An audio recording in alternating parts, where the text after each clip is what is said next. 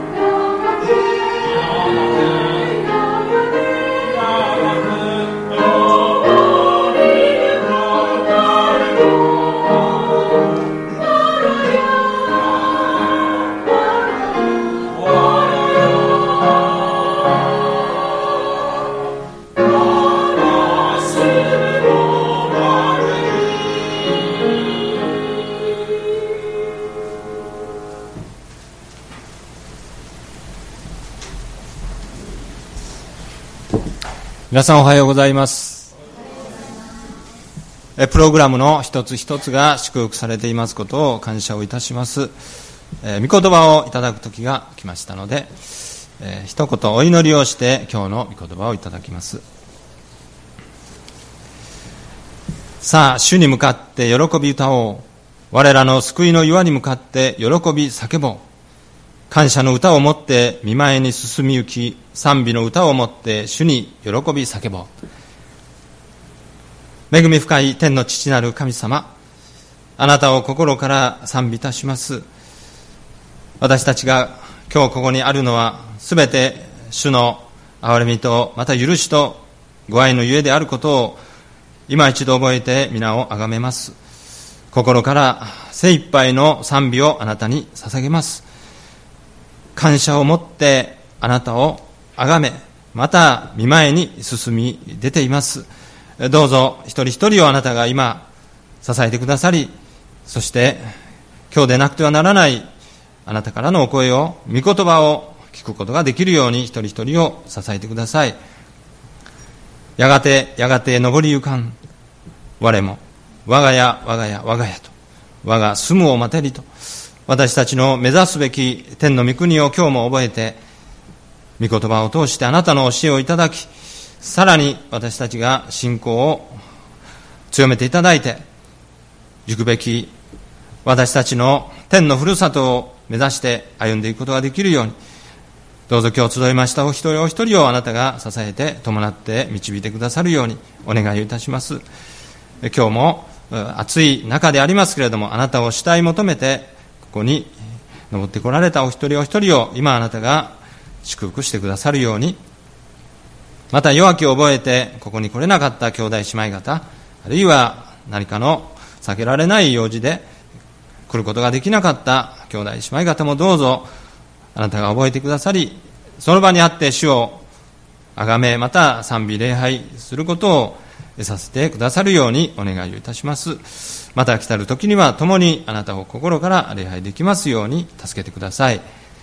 今日も御言葉をいただきます。御言葉に託されたあなたの身胸とまた身思いを私たちが悟ることができるように。罪に満ちたこの世でありまた私たちのうちにあるその罪をあなたはご存知であります。どうぞその一切をあなたが御子イエス様を通して流された御父潮によって洗い清めてくださるようにまたそのことを覚えるために私たちが今日しっかりと十字架を仰ぐことができますように助けてください。今からの御言葉の時どうぞ主が全てを導いてくださるように語るものを憐れんで最後まで支えてください。イエス様の尊い皆によってお祈りをいたします。アーメン。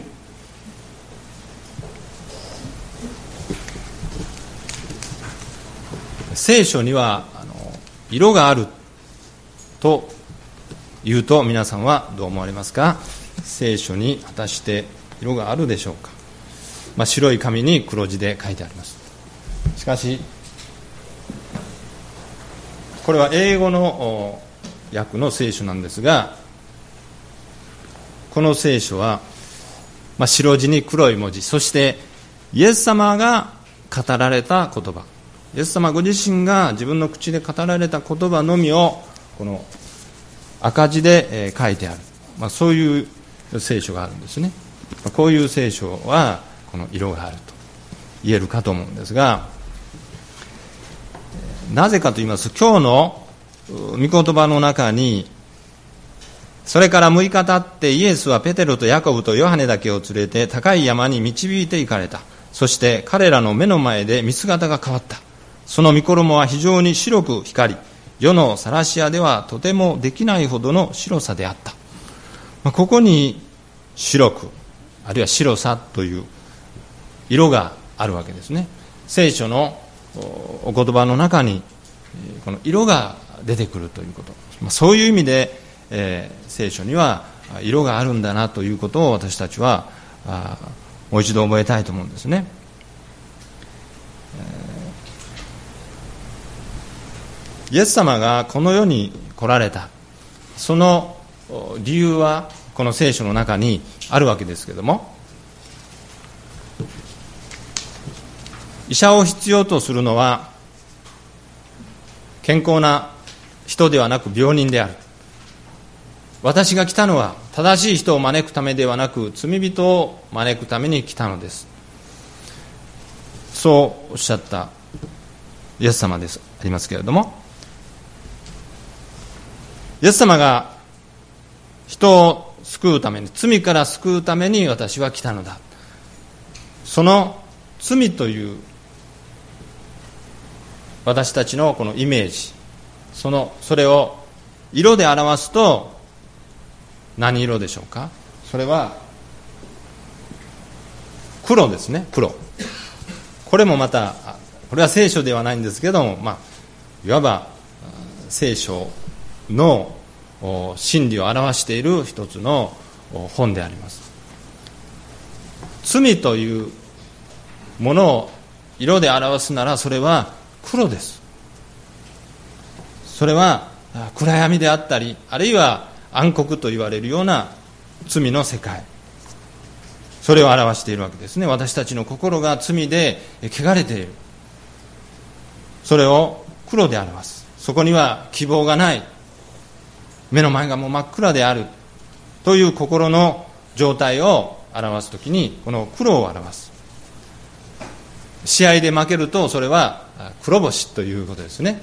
そういう意味でもあろうかと思うんです、まあ、黒でいいというのは、まあ、経営が黒字だというそれぐらいではないでしょうかね。ほとんどマイナスのイメージ。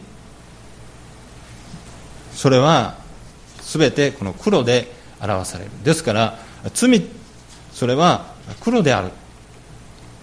その罪を黒い罪をイエス様がそこから人を救おうとするために来てくださった。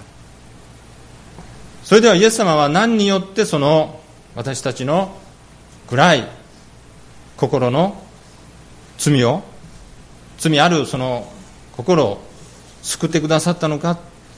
それはイエス様が流してくださった血潮によって救ってくださった。血とはどんなイメージですか？それは赤ですよね。赤。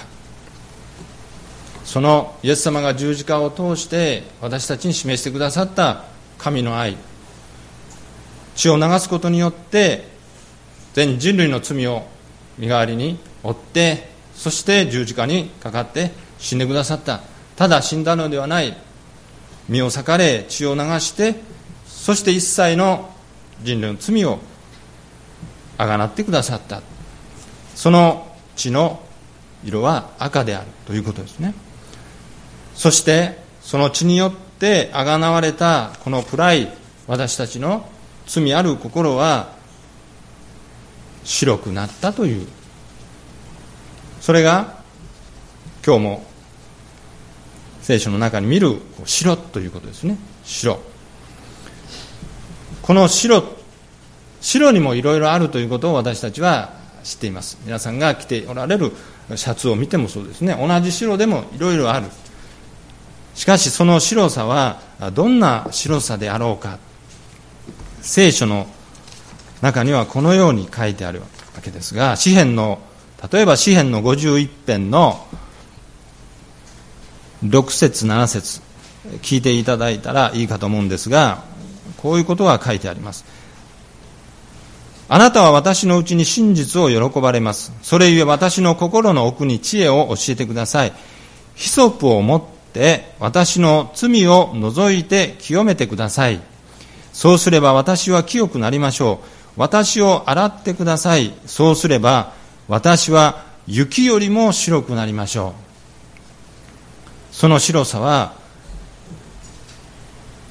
あの真冬の冷たい吹雪の中で降る真っ白な雪。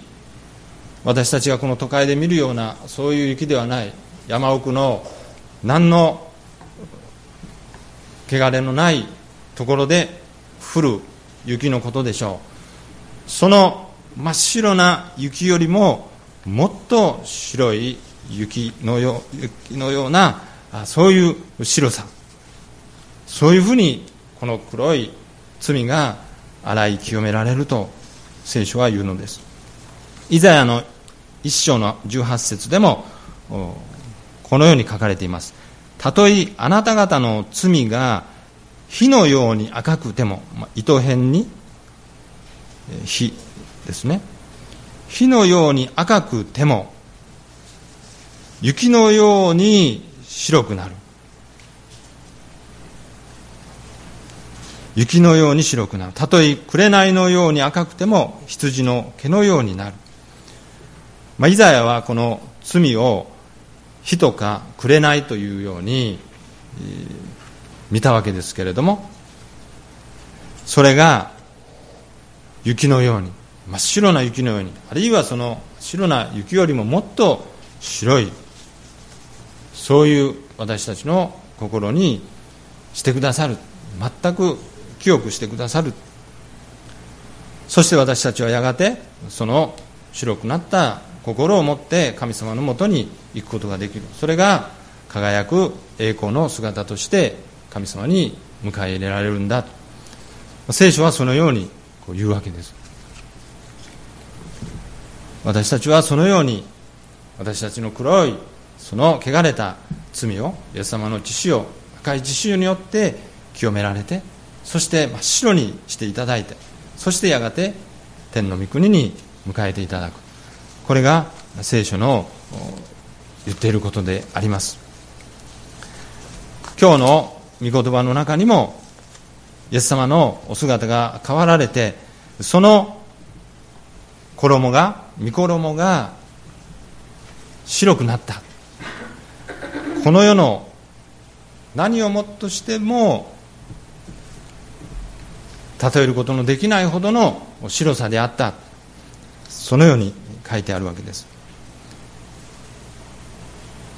その白というのはもちろん罪からあがない出された清い心も表しますがそれはまあ、純潔であるとかあるいは汚れのないことを表す時に私たちは白という色をこうイメージするわけです。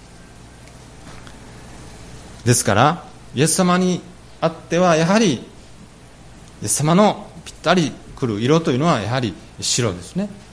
その白の衣に身を包まれたイエス様がここに登場なさっているわけです。イエス様は弟子たちを連れて高い山に導いていかれた。そして彼らの目の前でその見姿が変わられた。いつも弟子たちが接しているイエス様ではないこの時ばかりはそのお姿が変わられた。それは栄光に輝いているお姿。そしてその御衣は非常に白く光り世のサラシアではとてもできないほどの白さであった。どんなものをもってしてでも例えることのできないほどの白さ。それがイエス様であったと聖書は言うのです。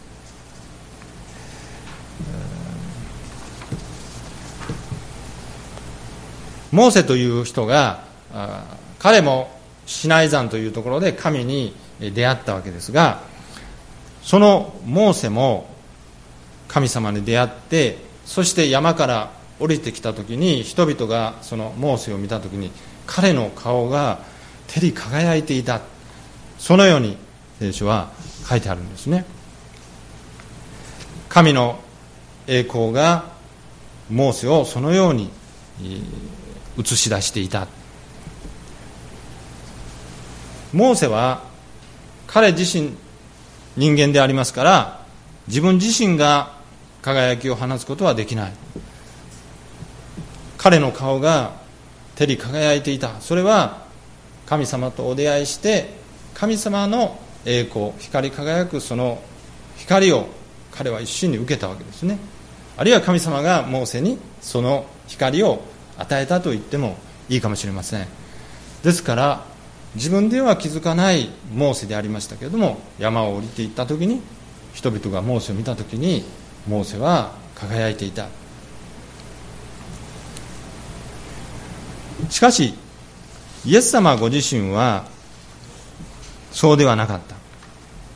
イエス様はご自身が栄光の姿を持ってそして輝いておられた。それはイエスご自身が神であるから。その一つの表しとしてモーセとエリアという人がイエス様と一緒にいて語り合っていたと。マルコの福音書に書いてあるわけです。弟子たちがそのことをこう見たわけですがモーセというのは立法を表してそして神様から立法を授かりそれを人々に示したそういう人でありますからこの立法、まあ、今でいう私たちのこの聖書でありますが神様のお言葉をこのイエスと共にいてその立法を全てこのイエス様に授与する、まあ、そういうようなことであったのでしょうか。あるいはエリアというのは預言者の中の預言者。預言者の代表としてのエリア。それがイエス様をまた共にいて支えている。多くの預言者が世に出ましたけれどもこのイエス様こそ偉大なる預言者。ですからイエス様は3つの権能があると言われています。それは王であるということと大祭司であるということと預言者であるということ。その3つを備えているものとしてのこのイエス・キリスト。それを表すためにモーセが現れそしてエリアが現れそして2人を従えたイエス様がそこにおられた。これは何よりもイエスこそがメシアでありイエスこそが救い主なのだ。そして王であり大預言者でありそして大祭司である。そのことをこの箇所で物語っているわけであります。私たちは今日の御言葉を通してこのイエス様というお方がどういうお方でありそして私たちがこのイエス様をどういつも思ってこのお方にいつも照準を合わせているかということを問われるわけであります。私たちはすでに私についてきたいと思うなら自分を捨て自分の十字架を追って私に従いなさい。そういう御言葉をいただきました。イエス様についていきたい。そのためには自分を捨てるということはどういうことなのか。あるいは自分の十字架を追って従うとはどういうことなのか。それは一人一人が主との交わりの中で示されたことをそのまま行っていくということ。これは私たちの生涯の、宿題でもありますし私たちへの課題であります。そしてこのイエス様にそれじゃあ従ってきなさい。私についてきなさい。それじゃあついていくとはどういうことでしょうか。イエス様の行かれるところをただわば弟子たちがぞろぞろぞろぞろついていく。イエス様がこっちに行かれたらただただついていく。あイエス様はあそこを曲がられたから私も曲がっていこう。そういうついてきなさい従ってきなさいということではないと思います。私に従いなさい。私についてきなさい。それは私から学びなさい。あるいは私に習いなさい。そういう意味の私についてきなさい。私に従ってきなさい。私たちが尊敬する人あるいはこういう人になりたいなああいうふうになりたいなと思う時それもまた一つの、まあ、ついていく従っていくだと思うんですがその時に必要なことは何かというとそれはやはり自分の尊敬する人その人は会ったことがないしかし何かの書物とかあるいは人の話を聞いた時にそのイメージを膨らませてあの人はこういう人だ。もちろん実際に一目でもあったらもうそれは本当に確かなものですがあこういう人だ。この人だ。この人のようになりたい。そしてその人と別れたとしても自分のイメージの中にそれが鮮やかに残っている。それを目標にしながらそういうイメージを常に抱きながらその人に習っていこう。その人から学んでいこう。ああいうふうになりたい。そういうふうにこう思うわけであります。ですから私たちもイエス様に従いたい。あるいはイエス様についていこう。そういう時に必要なことは何か。それはイエス様のお姿を常に思い浮かべていくということ。そのためにはやはり聖書をしっかりと読んでおく必要がある。福音書を読んでイエス様が場面場面でどういうことをおっしゃったのかどういうことどういうことをなされたのか。そのお姿をいつも祈りの中にあるいは黙想の中に覚えながら私もそうありたい。そういうふうにできたらいいのに。それはなかなか困難な作業でもありますけれどもそれは私たちの生涯をかけてイエス様についていこう。イエス様に従っていこう。イエス様から習おう。イエス様から学びたい。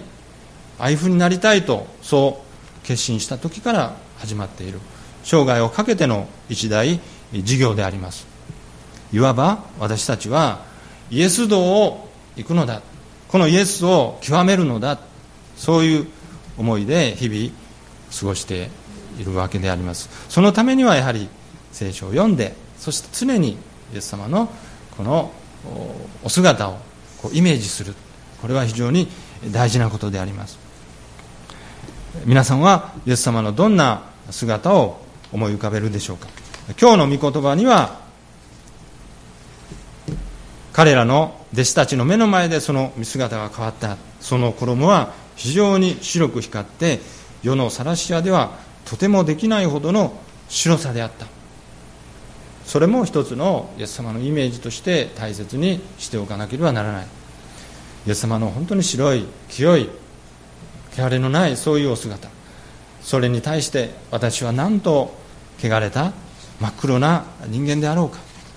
願わくは主よイエス様のように清めてください。そのためにはイエス様の父親が必要です。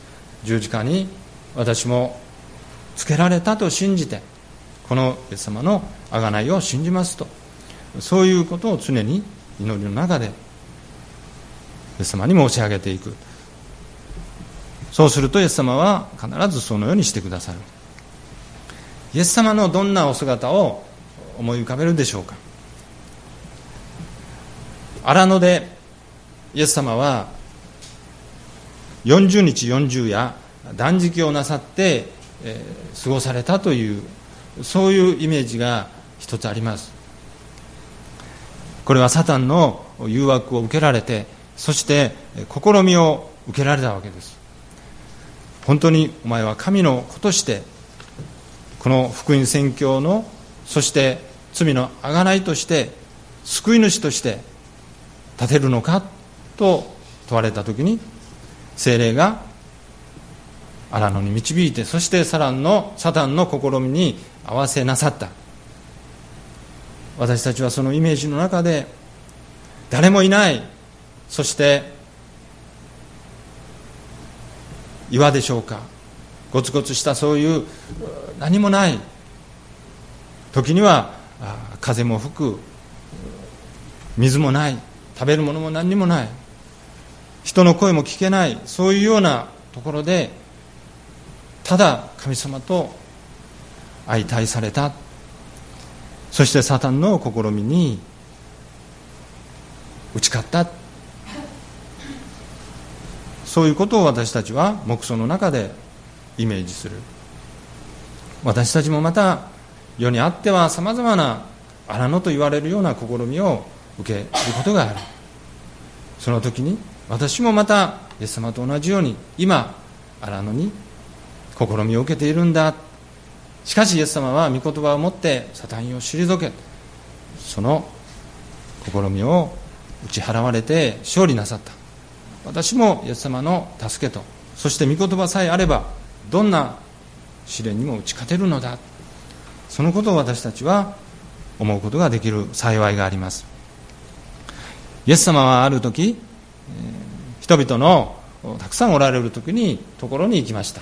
荒野とはまた違ってもうそこには人がたくさんたくさんいるようなそういうところに出て行かれるイエス様のお姿が浮かびます。時にはシナゴークというユダヤ人のたちの街道に入ってそこで神の国を説かれた。時には外に出て行って山の上から群衆たちのに向かってそして幸いとは何か生きるとはどういうことかそういうことをイエス様は説かれた。それは権威あるもののように語られたと聖書は書いてある。私たちの黙想の中でどんなふうにイエス様は語られたんだろうか。時には声を張り上げて時には優しく語り語りかけるように。時にはユーモアを交えて人々を笑わせなさった。こともあろうかと思います。あるいは泣く者と共に泣きそして喜ぶ者と共に喜びながら人々との交わりをなさっておられたそういうイエス様のお姿。ある時には悪霊に取りつかれて希望のない何の望みもない。自分が悪いのではない。そのサタン悪魔が自分の中に取り付いてそして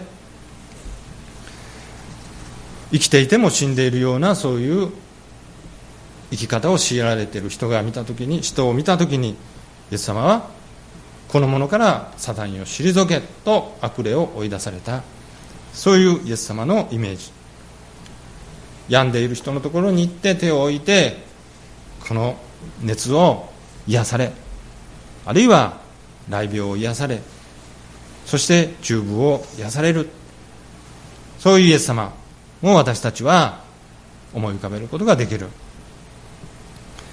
ある時イエス様は弟子たちと一緒に船に乗っておられた。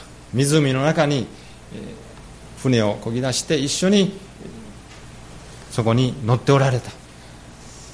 そこに突然嵐が吹き荒れてきてもう船は木の葉のように揺れて弟子たちはもう溺れ死んでしまう落ちて死んでしまうかもしれない。助けてくださいイエス様。するとイエス様は友の方で寝ておられた。ああそうだった。イエス様はあの嵐の吹く湖の上の船の中で寝ておられたんだな。そういうことを私たちは聖書を通して知り今もそのお姿が目に浮かびます。イエス様あなたはこんな時によく寝ていられますねと。イエス様にとってはこの天地万物を作られた全てを作られた父なる神様。それは私の神でありこのお方は大自然をもご支配なさっている我が神である。私はまたその御子としての神として今ここにいる。その大きな神様の御手の中にいる私はどんな状況の中であっても平安なのですと。そのようにイエス様は弟子たちに言われたわけであります。どんな状況の中にあっても平安でいることのできたイエス様を私たちがイメージする。これもまた幸いなことではないでしょうか。ある時は男だけで5000人の人たちがお腹を空かしていた。ここにあるものは何か食べるものはないか。ただ5つの番と2匹の魚しかありません。こんなものでどうして5000人女の人や子供たち年配の人たちを含めて食べさせることができるんですか。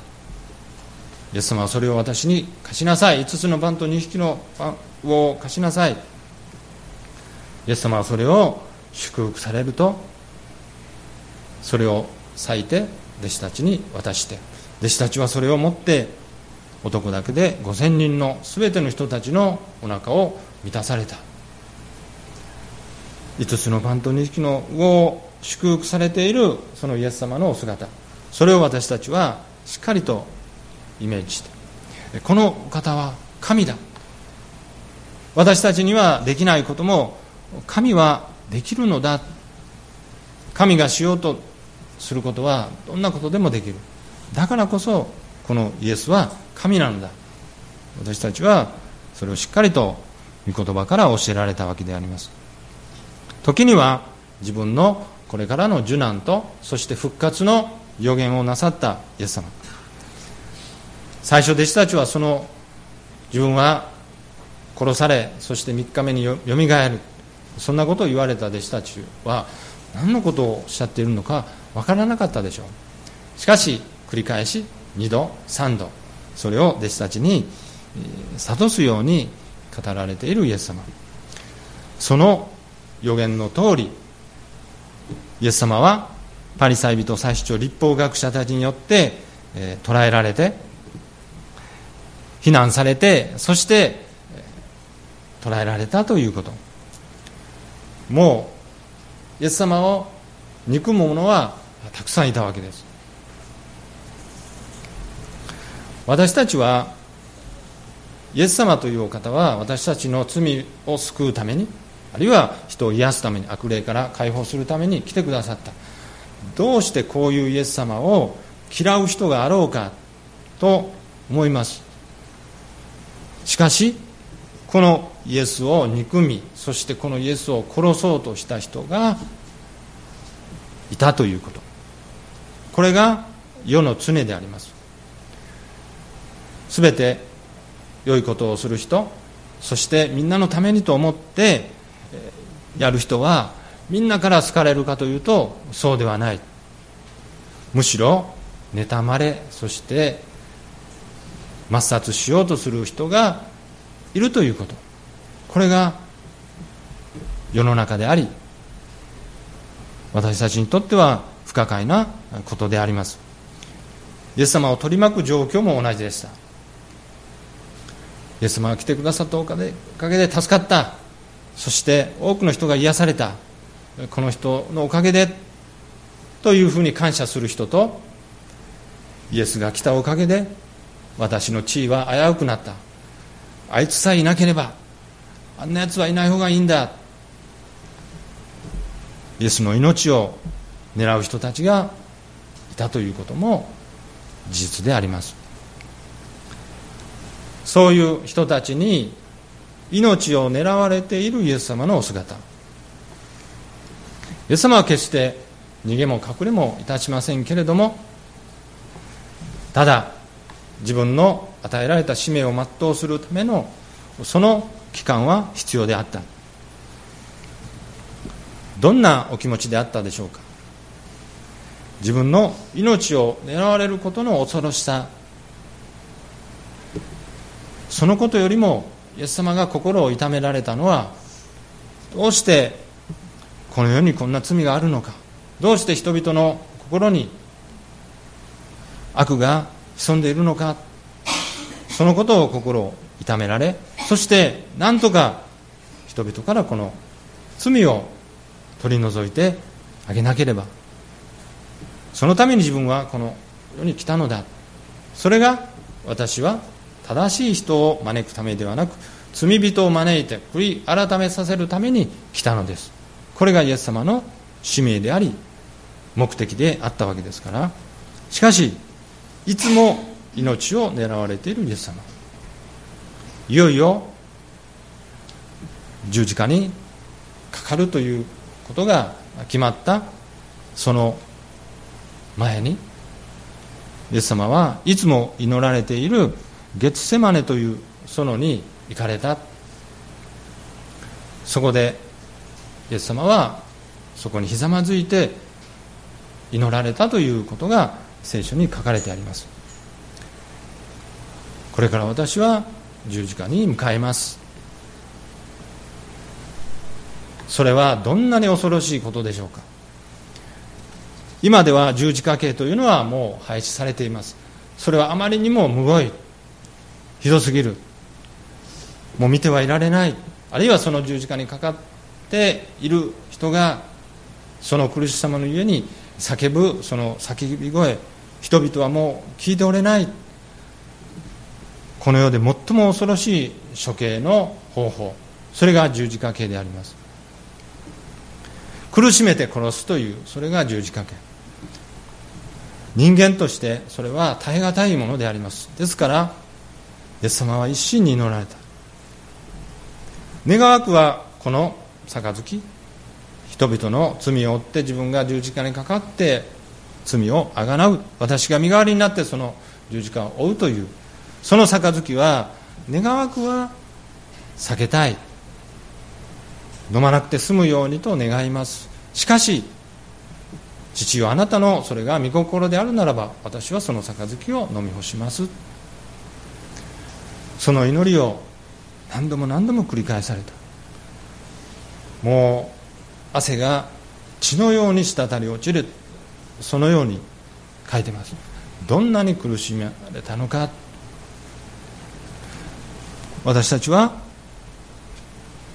時にはそのゲッセマネで祈っておられるイエス様のお姿を思い浮かべてこの私の罪のためにイエス様はどれほど苦しんでおられたのか。そしてその後イエス様は十字架を背負いなさるわけです。もちろん裁判にかけられてそこでは鞭を打たれてそして身を裂かれ血を流してそしてビア・ドロローサ受難のこの道を十字架を追いながら担ぎながらカルバリーへと向かわれた。そういう私たちはイメージを持つ。そういうお姿を私たちは直に見ることは許されなかった。しかし私たちは福音書を通してそれをしっかりと読むとともにまぶたに焼き付けることはできる。黙想しながら祈りながらイエス様が十字架を背負ってカルバリに向かわれるそのお姿。そしてやがて十字架につけられていく。そのイエス様を私たちはイメージすることは大事なことであります。それがまた私たちの信仰でもあるわけです。何の罪もない神の御子イエス様。そのイエス様が十字架に釘打たれてそして頭には茨の冠をかぶせられて体中はもう血まみれ鞭打たれた傷があちこちにあってそして周りにいる兵隊たちはあらん限りの言葉で罵る中には椿をかけるそういう人たちもいたということ。その様子をその時からもうすでに700年も前にイザヤが予言していた。イザヤはやがて来られる救い主はこういうお姿で十字架にかかられるということを予言したということですね。イザヤの信仰の中には祈りの中に黙想の中にはその救い主の姿が鮮やかに目に浮かんでいた。それを彼は記したわけであります。彼には私たちが見とれるような姿もなく輝きもなく私たちが慕うような見栄えもない。イザヤ書の53章。彼は蔑まれ人々からのけ者にされ悲しみの人で病を知っていた。人が顔を背けるほど蔑まれ私たちも彼を尊ばなかった。私たちの背きの罪のために差し通され私たちの罪のために砕かれた。彼は痛めつけられ彼は苦しんだが口を開かない。ほふり場に引かれていく羊のように毛を刈る者の前で黙っている。雌羊のように彼は口を開かなかった。しかしそれは彼への懲らしめが私たちに平安をもたらし彼の打ち傷によって私たちは癒された。イエス様が十字架にかかることによって私たちが心に平安をいただき罪許されそして癒されるためなのだ。イザヤは鮮やかにその姿をすでに見ておった。このお方こそ誠の救い主。十字架の上で身を裂かれそして体中血まみれになって息絶えなさったそのイエス様のお姿。それは人の目にはただただ無残としか言いようのないそういうお姿であります。しかし父なる神様の目にはこれほどの栄光に満ちた姿はない。全人類の罪を一身に受けて背負ってそしてその全ての罰を身代わりに受けなさったイエス様。これは人間には到底できない。神にしかできないまさに神の技をイエス様はそこで全うなさったということ。そこで神様の愛をイエス様は一心に表されたということ。十字架にかかることによってイエス様は身をもってその神の愛を全人類にお示しになさった。その姿こそが神の栄光そのものである。私たちはこのお姿を常に思いながら十字架を仰いでいきたいとそのように思うわけであります。お祈りをいたします。天の神様御言葉を通してもう一度イエス様を仰ぎ見てそして私たちが今ここに許されて置かれていることの恵みを覚えて皆をあがめます。山に登ってイエス様のお姿が変わられこの世では表すことのできない真っ白な衣を着たイエス様のお姿を思い浮かべることができたことを感謝をいたします。それこそイエス様の罪汚れのない神のお姿でありました。ここに神の栄光が表されています。と同時に十字架の上で息絶えなさったそのお姿。